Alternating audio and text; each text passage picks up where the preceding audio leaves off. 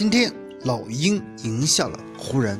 老鹰接受采访时这样说：“我真的不想赢啊，没想到今天遇到了湖人，输一场球真的太难。”观看过整场比赛的球迷就会发现，老鹰队实在是想输，但是没办法，毕竟在最后一节超对手分数太多，想输都不行，而且湖人很给面子。